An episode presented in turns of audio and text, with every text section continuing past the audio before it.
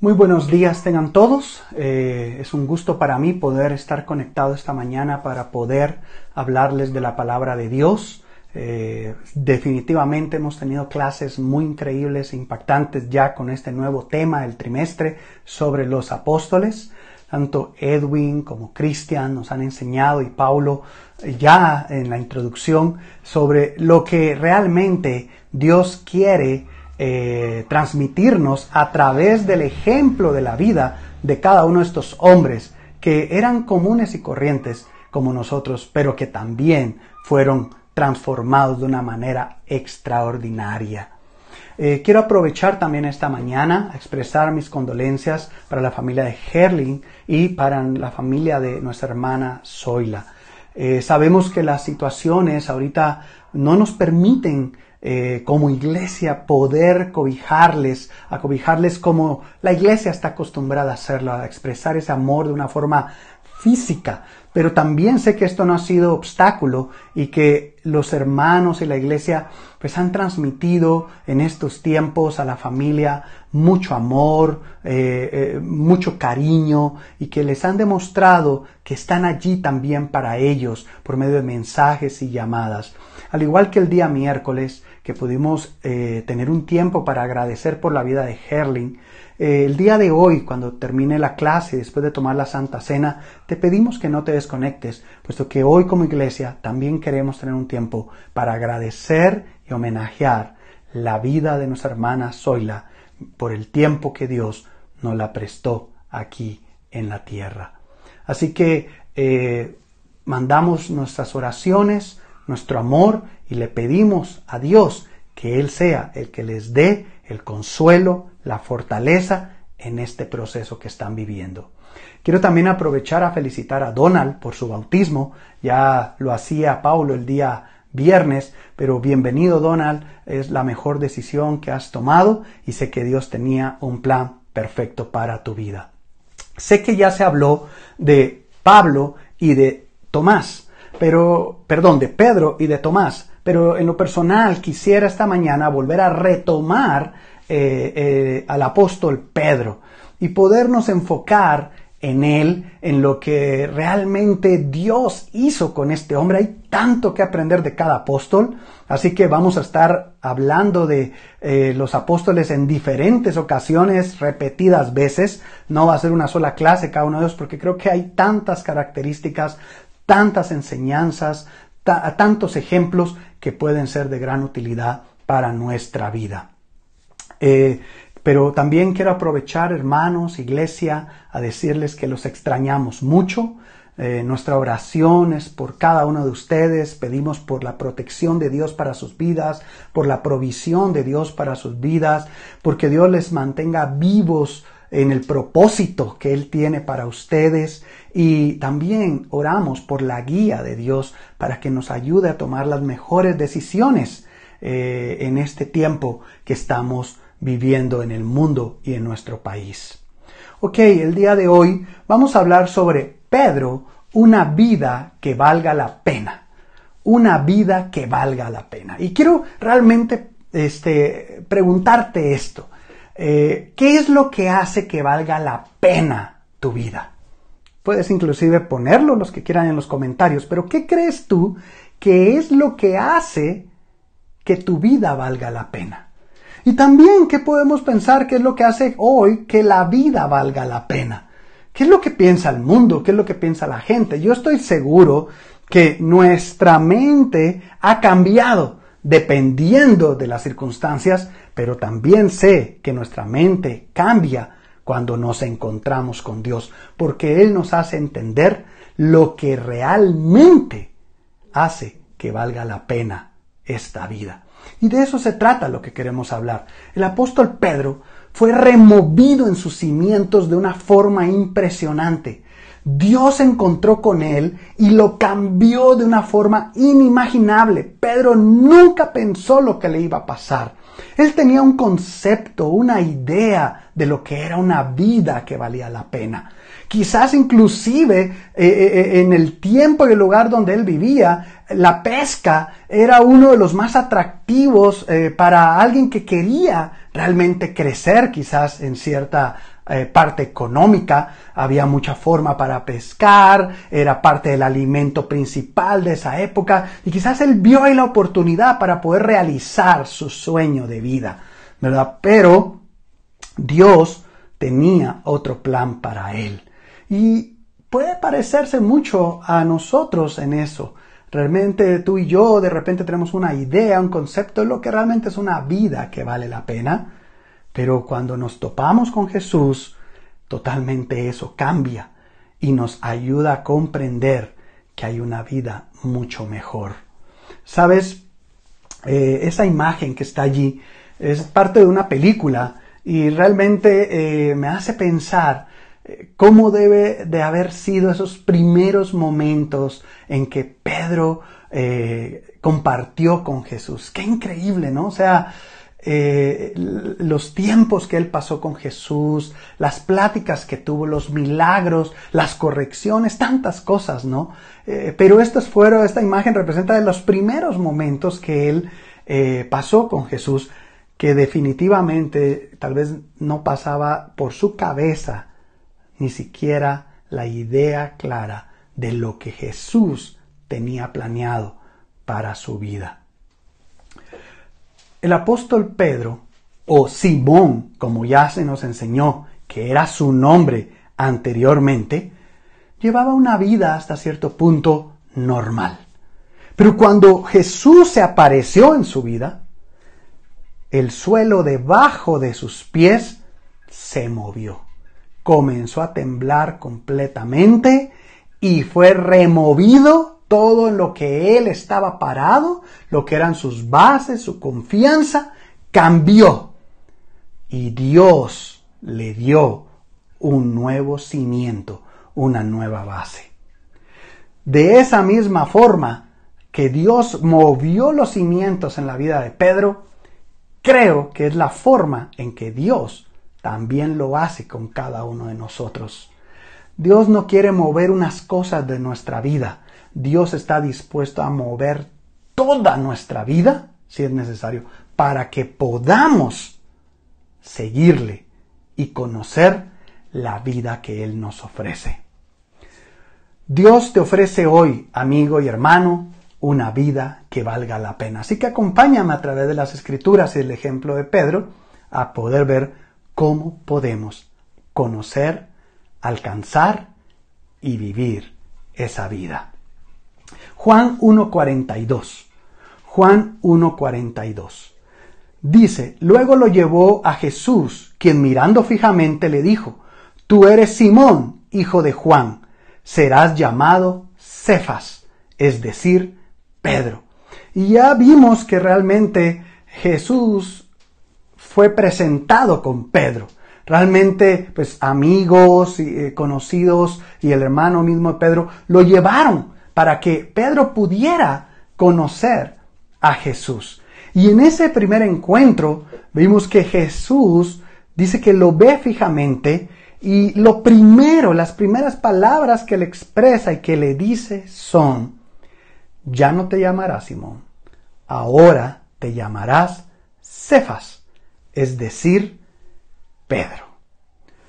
Cefas o piedra es la forma aramea del nombre griego pretos, que significa roca. Entonces, tanto piedra o roca, lo vamos a mencionar, nos estamos refiriendo a lo mismo, a el propósito y el plan que Jesús tenía para la vida de Pedro. A diferencia de algunas otras opiniones, yo no creo que Jesús le estaba poniendo un sobrenombre o un apodo a Pedro. Yo creo específicamente que Jesús le estaba diciendo literalmente, te vas a llamar ahora sí, te estoy cambiando tu nombre. Quiero que de, de Simón llegues a ser roca, piedra. Quiero que llegues a ser Pedro. Y yo creo que eso tenía un simbolismo, pero también tenía un plan. Y es que es la forma en que Dios transforma las vidas de un punto a otro. Tal vez en nuestro caso no necesariamente con un cambio de nombre, pero sí con un cambio de corazón. Él también quiere que al igual de Simón a Pedro, nuestra vida pueda tener esa transformación. Y nos ofrece la misma oportunidad que le estaba ofreciendo a Pedro. ¿Acaso no es una de las razones por las cuales nos sentimos también muy identificados con Pedro? Dentro de todos los apóstoles, muchas personas eh, suelen expresar que se identifican bastante con Pedro. Y yo creo que hay mucha, mucha razón en eso, puesto que las escrituras nos reflejan tantas cosas de sus aspectos de fortaleza, pero también sus aspectos de debilidad. Nos expresan también esos momentos donde cayó en pecado, donde falló, esas faltas que cometió, esa forma de reaccionar humana, que nos hacen sentir identificados. Pero sabes qué? También nos hacen sentir con esperanza. Porque si Jesús pudo lograr ese cambio en Pedro, también lo puede lograr en la vida de cada uno de nosotros. La vida de Pedro está expuesta como un libro abierto, porque tenía el propósito que tú y yo pudiéramos aprender sobre su vida y su ejemplo. Nuestra vida puede ser que no está expuesta como un libro abierto a otros, pero lo está ante los ojos de Dios. Y, al, y de la misma forma que leyó la vida de Pedro, Él lee nuestra vida cada día y sabe, amigo y hermano, que a nuestra vida siempre le va a hacer falta algo más para que valga la pena. Y lo mejor está por venir cuando tú y yo aceptamos la invitación a esa nueva vida. Así que creo que Pedro o Simón, ¿verdad? Como lo estábamos viendo, eh, tomó dos decisiones, dos decisiones que eh, cambiaron el rumbo de su vida. Y creo que esas dos decisiones fueron la base para todo el cambio y transformación que venía por delante. Creo y estoy convencido también que esas dos decisiones son necesarias en la vida de toda persona que quiera seguir a Jesús. Son necesarias al inicio de nuestro cristianismo, pero son necesarias por el resto de nuestra vida.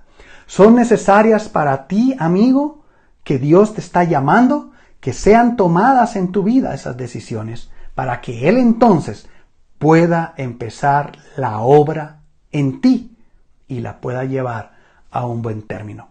¿Qué decisiones, a qué decisiones me refiero? La primera de ellas, obediencia. Obediencia. Y vamos a ver en Lucas 5, del 4 al 5. Cuando acabó de hablar, le dijo a Simón, lleva la barca hacia aguas más profundas y echen allí las redes para pescar. Maestro, hemos estado trabajando duro toda la noche y no hemos pescado nada, le contestó Simón. Pero como tú me lo mandas, echaré las redes. Bueno, en el contexto de esta escritura, vemos que Jesús se encuentra con Pedro él estaba en su barca, habían regresado prácticamente de pescar y toda la noche no habían pescado nada, tanto en su barca como la de sus amigos y compañeros. Entonces dice la escritura que Jesús prácticamente este, se sube a la barca de Pedro y empieza a predicarle allí a las personas. Pudo haber sido un poco extraño para Pedro esto, ¿verdad? Pero de repente ve a Jesús adueñarse de su barca. Y después de que termina de predicar el mensaje a las personas, es cuando le dice a Pedro, ¿sí? Hey, quiero que vayas y pesques. Yo voy a ir contigo. Vamos, tienes que ir otra vez a echar las redes. Tienes que volver a pescar. Y una de las cosas que vemos acá es que en el inicio Pedro estaba como con una cara de incredulidad. Decía, bueno, pero si ya pasé toda la noche haciéndolo, ¿cómo voy a ir a hacerlo? Yo soy pescador, tú no lo eres. ¿Cómo me vienes a decir que haga esto cuando yo sé más que tú? Y en el inicio Pedro titubeó, pero creo que después él tomó la decisión que cambió el rumbo de su vida. Y dice la escritura ahí que leíamos en Lucas 5 del 4 al 5, Maestro, hemos estado trabajando duro toda la noche y no hemos pescado nada, le contestó Simón, pero como tú lo mandas, echaré las redes. Echaré las redes. Ya Jesús había apropiado de la vida del barco de Pedro. Ahora quería las redes de Simón y su voluntad. No solamente el barco, quería la vida de este hombre. Y le pide hacer algo que en la mente de Pedro parecía imposible. Por eso la obediencia de Pedro en ese momento fue crucial, porque la experiencia, el conocimiento, lo llevaba a pensar que no tenía ninguna lógica ni ningún sentido hacer lo que Jesús le estaba pidiendo. Pero decidió confiar y depender de Dios en ese momento. Y decir, ok, no le veo razón, no le veo lógica a lo que me pides, pero ya que tú lo estás ordenando, yo lo voy a hacer. De eso se trata la toma de decisión de ser obedientes en nuestra vida a Dios. A veces la lógica no nos, no nos cuadra. A veces lo que tenemos de experiencia como que no se ve que tiene sentido. Y dices, no, la, mi experiencia me dice que esto no es por allí. Pero el simple hecho de pensar, es Jesús que me lo está diciendo, es Dios que me lo está diciendo, es en ese momento en que decidimos entregar nuestra plena confianza en Él y obedecemos por fe. Obedecemos porque creemos en que Él es capaz de hacer hasta lo imposible para el ser humano. Hay una historia que dice eh, que el duque de Wellington, el gran capitán británico que venció a las fuerzas de Napoleón en la batalla de Waterloo durante la Guerra de los 100 días en 1815, le dio una orden a uno de sus generales, el cual respondió que era imposible ejecutarla. El duque le dijo, haz lo que te dije porque yo no doy órdenes imposibles. ¿Sabes? Jesús tampoco nos da órdenes imposibles. Y la verdad es que Pedro lo descubrió ese día.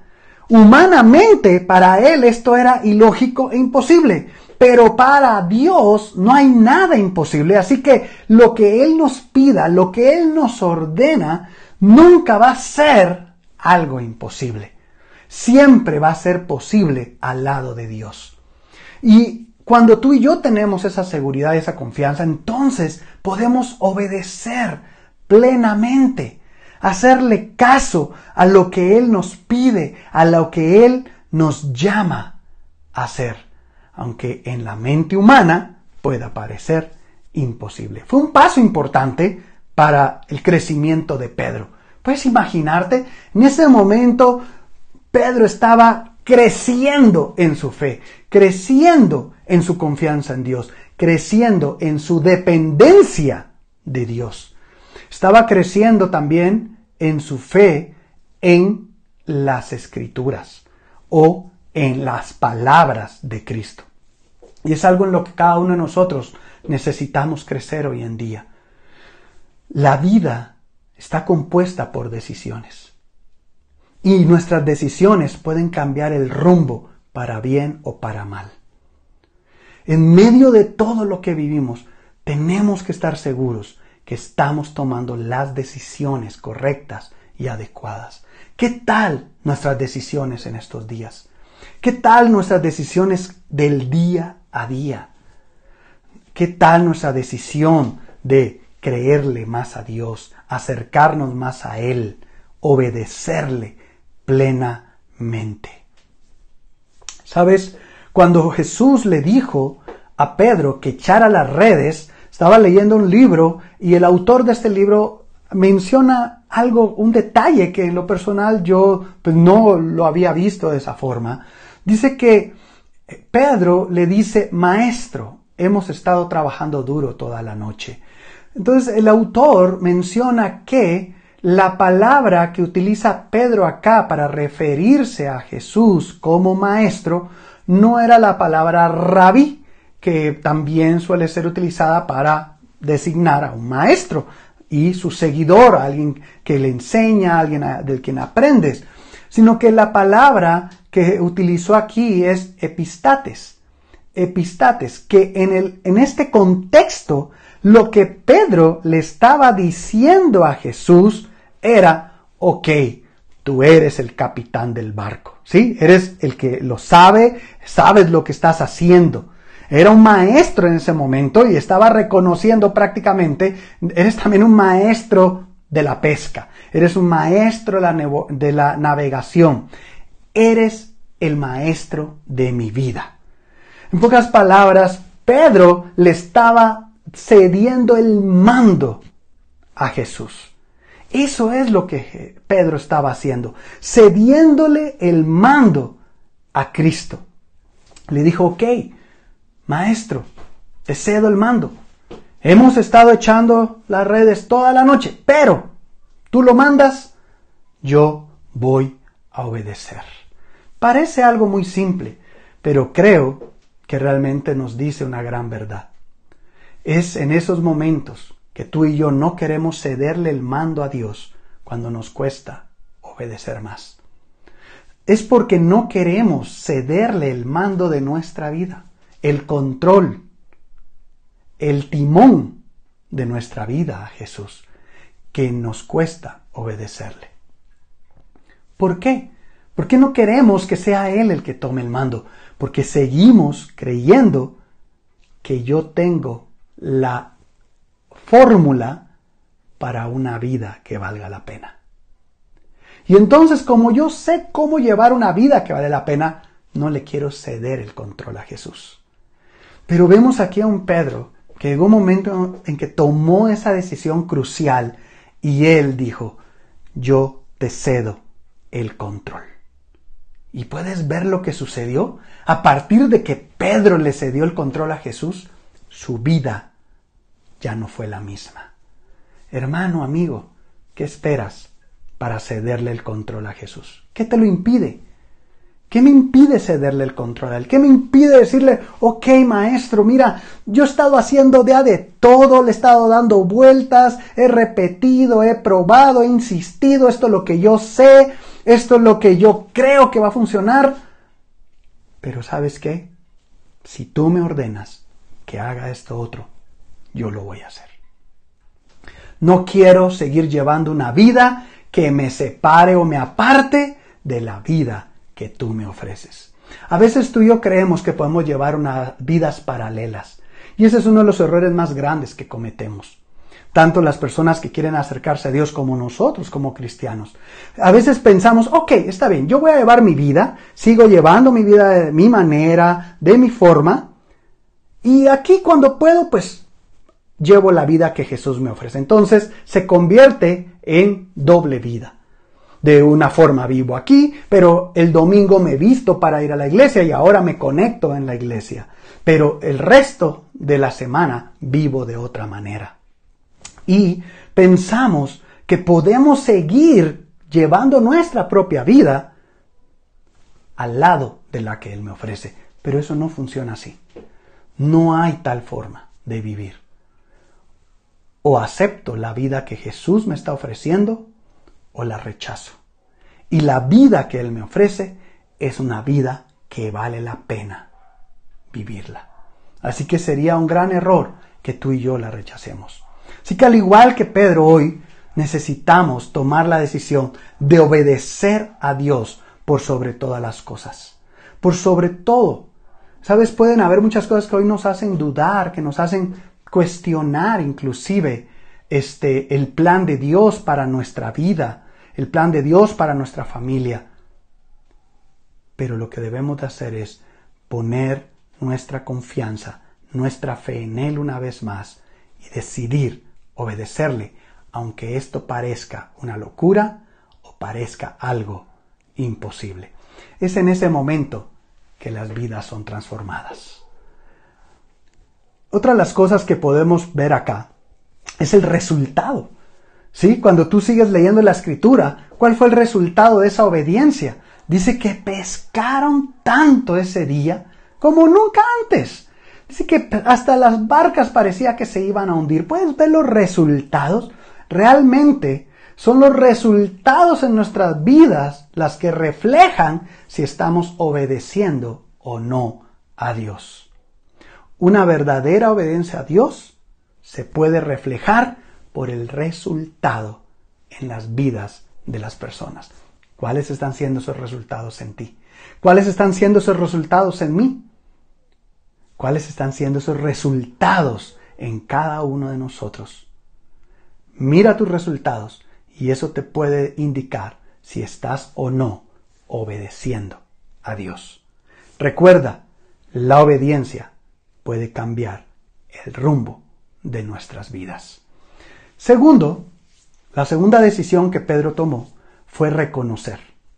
Él reconoció y fue algo eh, tan increíble lo que pasa acá después de que eh, ocurre esta pesca eh, milagrosa Dice la escritura que como ellos obedecieron, pescaron tantos, llamaron a las otras barcas para que se ayudaran entre sí y llenaron tantas las dos barcas que hasta empezaron a hundirse de tanto pez que habían capturado ese día. Pero los versículos 8 y 9 son los que quiero que nos podamos entrar. Al ver esto, Simón Pedro cayó de rodillas delante de Jesús y le dijo, Apártate de mí, Señor, soy un pecador es que él y todos sus compañeros estaban asombrados ante la pesca que habían hecho. Mira lo que pasa acá. La respuesta inmediata de Simón Pedro fue ir y postrarse ante Jesús.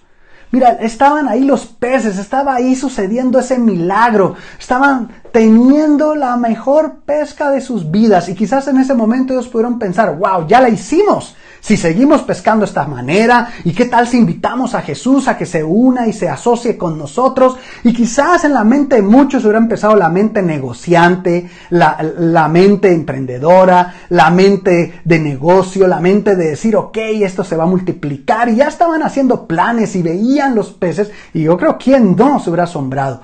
Pero Pedro, Pedro tuvo una percepción diferente. Dice la Biblia que Simón Pedro cayó de rodillas, de rodillas, delante de Jesús. La respuesta inmediata de Simón no fue referente a la cantidad de peces que estaban en ese momento sacando de el agua, sino que fue más bien el reconocer quién era él y quién estaba delante de él. Es impresionante, hermano y amigo, lo que Pedro estaba haciendo aquí. Yo creo que por eso Pedro llegó a ser el hombre que fue, porque supo percibir, detectar en el momento justo delante de quien estaba. Él mostró ese respeto y reverencia a Cristo en ese momento adecuado. Todo lo demás, enfocados en los peces, Pedro puso su mirada en Jesús. Y dice que le expresa, apártate de mí, Señor, soy un pecador, soy un pecador.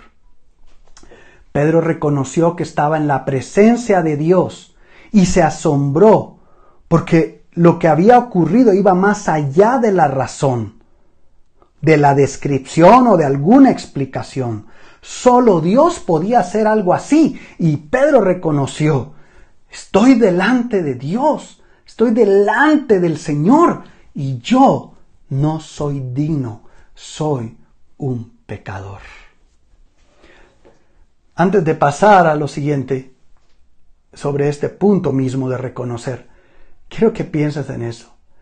Muchas veces en nuestra vida, cuando de repente pasa algo bueno, cierras un negocio, pasa algo increíble en la escuela, en la universidad, eh, te pasa algo increíble con tus amigos, en la casa, adquieres algo. Y lo primero que hacemos es presumirlo, alegrarnos y, y disfrutarlo quizás. Y se nos olvida ir de rodillas a Dios, a quien nos lo proveyó, a quien nos lo regaló, a quien nos permitió adquirirlo, a quien nos permitió lograrlo. Ir y decirle, Padre, no me lo merezco. Yo soy un pecador y tú eres Dios. Creo que esa actitud es la que necesitaríamos tomar cada día en nuestra vida y también cambiaría el rumbo de nuestra vida. Entonces, ¿qué es lo que vemos acá? Cuando Pedro se arrodilla y le clama a Dios, yo soy un pecador, lo que le estaba diciendo era, hoy entiendo la diferencia entre un Dios santo y un hombre pecador. Lo estoy entendiendo. Tú eres Dios y yo soy pecador. Para que una persona pueda acercarse a Dios, para que una persona pueda ser transformada por Dios, amigo, se necesita que reconozcas quién eres delante de Dios. Para que un cristiano se mantenga en los caminos de Dios, para que un cristiano pueda llegar al final de la carrera a la cual ha sido llamado, nunca necesita olvidarse de quién es y quién es Dios. También otra de las cosas que estaba entendiendo ese día Pedro era la tremenda carga del pecado que agobia el alma.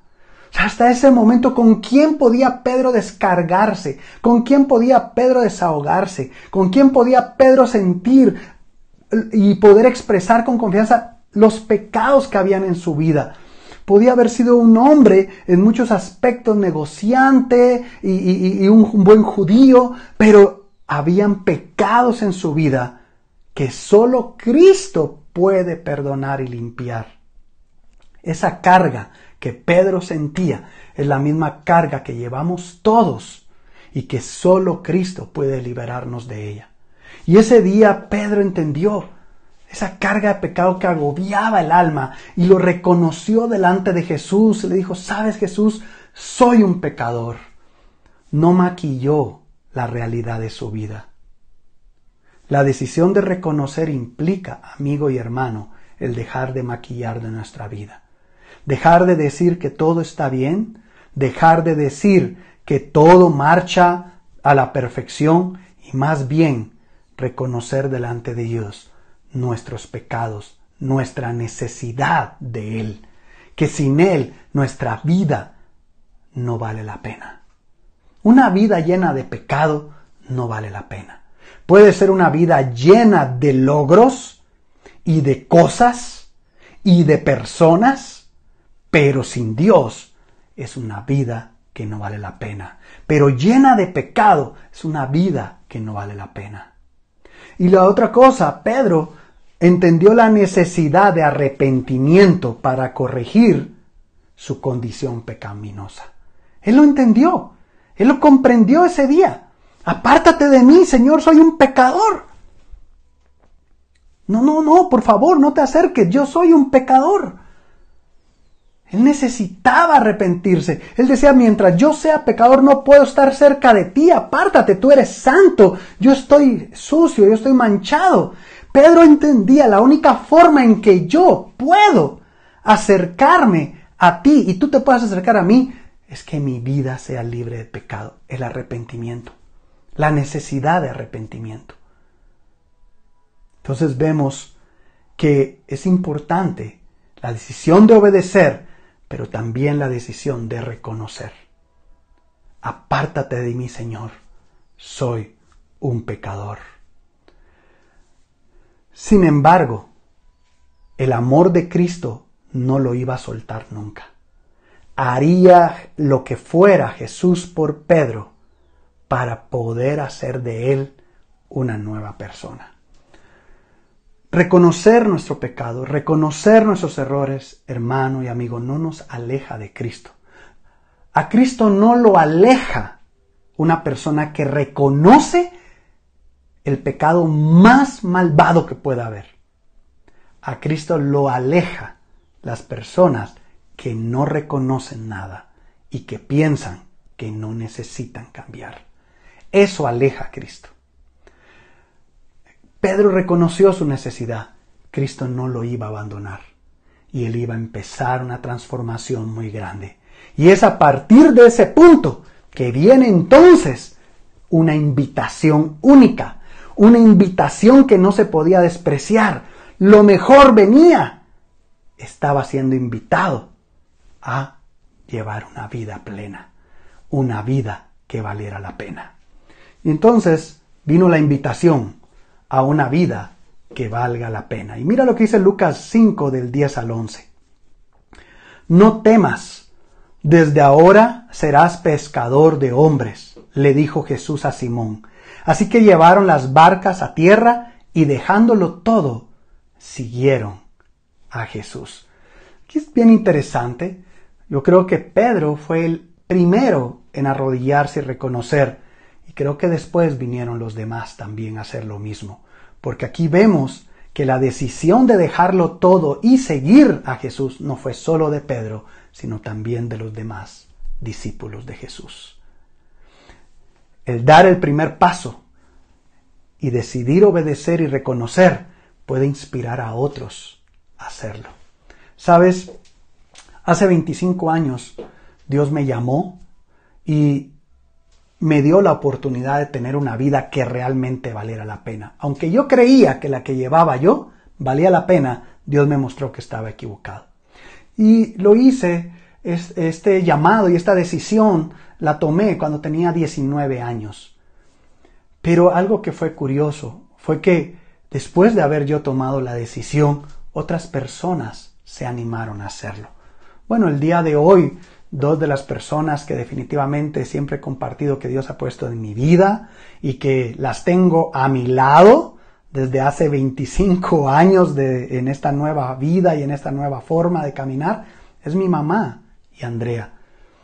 Después de que yo tomé la decisión de seguir a Jesús, de obedecerle y reconocer mis pecados, ellas se animaron y también tomaron esa decisión, estudiaron la Biblia y hicieron a Jesús el Señor de sus vidas.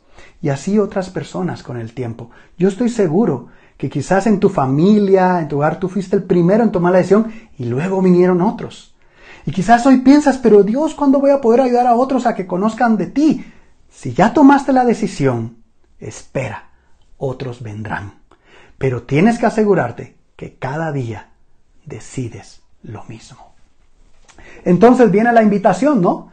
Y Jesús le dice a Pedro, yo ahora te voy a hacer un pescador de hombres. Jesús invitó a Simón a una aventura de fe que iba a transformar su vida por completo y que le daría ahora algo nuevo. Y cuando nos referimos nuevo, creo que aquí esta escritura menciona cuatro cosas nuevas que Jesús le estaba ofreciendo en esa vida que vale la pena. La primera le ofreció una nueva actitud, por eso le dice, no temas. ¿Ves? Dice la escritura, ok Pedro, no temas. Acaba de ver un milagro, se acaba de rodear ante él, llegan a la orilla y le dice, ok, ahora no temas, lo que viene, lo que viene es aún mejor. No temas. Y entonces le ofrece una nueva actitud, una nueva forma de enfrentar las cosas. Pedro estaba llevando una vida con muchos miedos, con muchas inseguridades, con muchos temores. Y ahora Jesús le dice, ya no tienes por qué temer al lado mío vas a estar seguro. Y es lo mismo que te dice a ti y a mí. Un nuevo día, desde ahora, le dice, desde ahora. Esto, en pocas palabras, está diciendo, aquí cambia todo. Ya lo que estaba en el pasado no importa, de aquí en adelante viene un nuevo día. Desde ahora las cosas serán diferentes un nuevo propósito, un nuevo propósito. Serás pescador de hombres. Serás pescador de hombres. Y mira, le está dando una nueva actitud, un nuevo día, un nuevo propósito.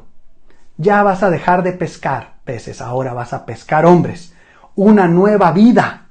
Dejándolo todo, lo siguieron. Es todo o nada. Es un cambio completo, una nueva vida.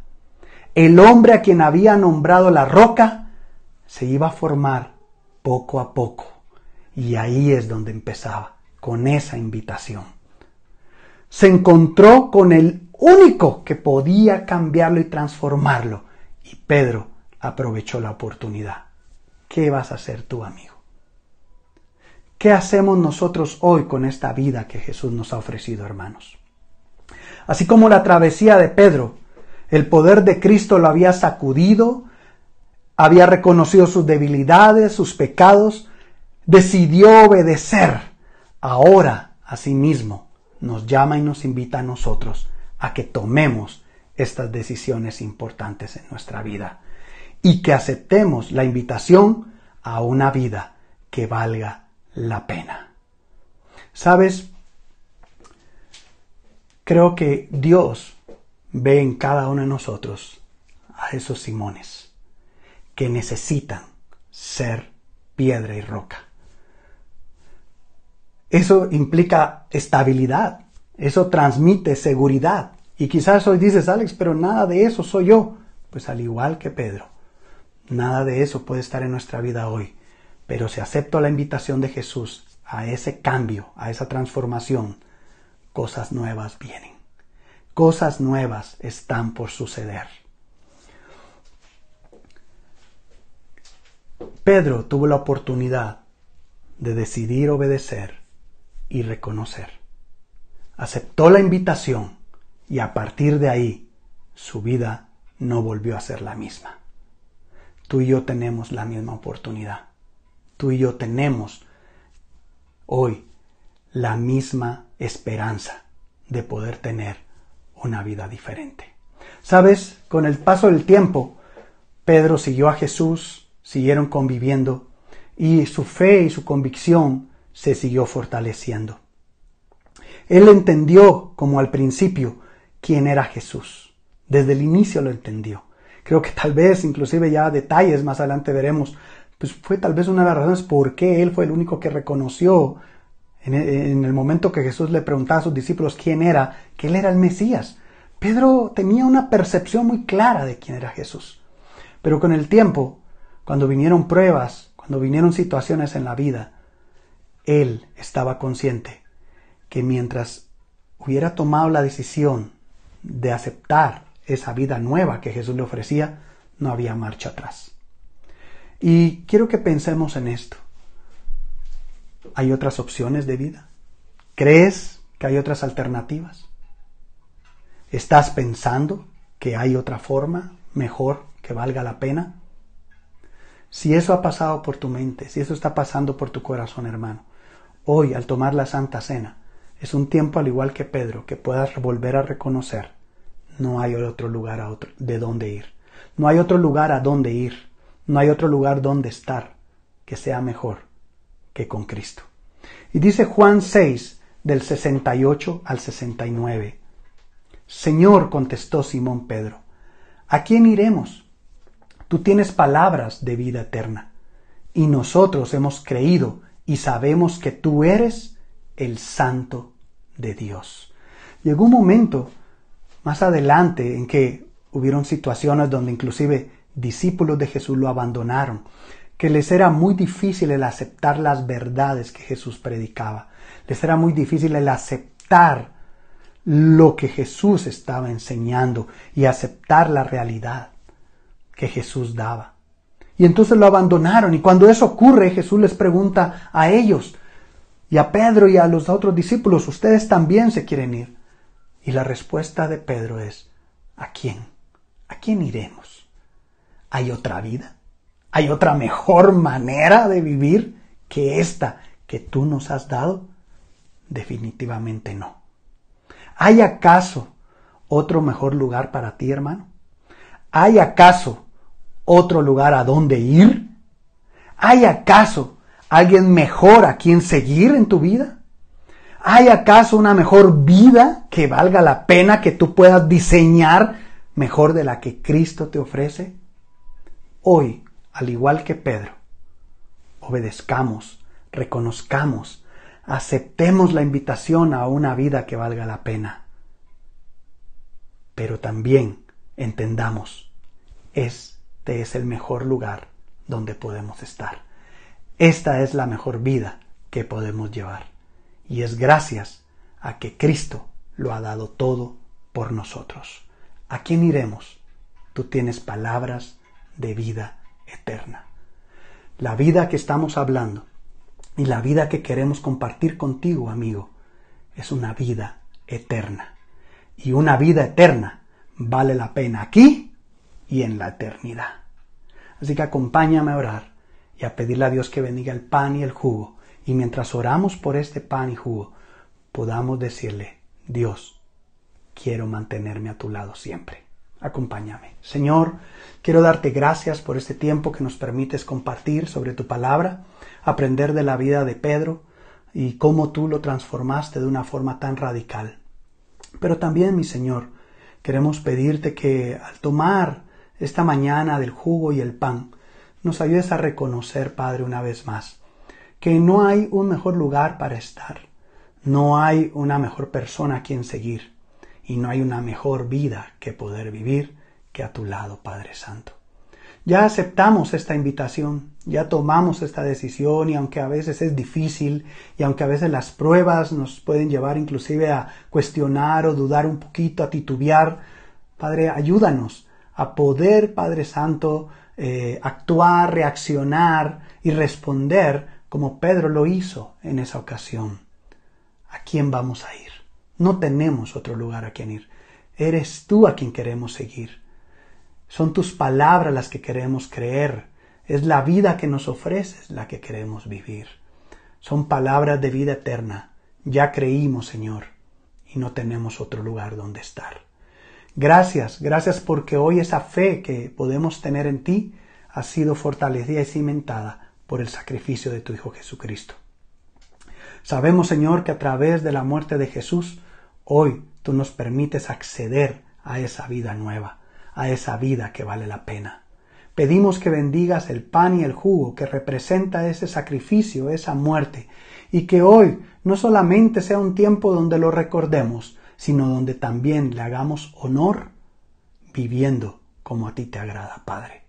Gracias por mis hermanos, gracias por los amigos que esta mañana nos acompañan, pero sobre todo, gracias porque hoy nos das la oportunidad de poder reconocer, de poder obedecer y de poder aceptar una vez más la invitación que nos haces.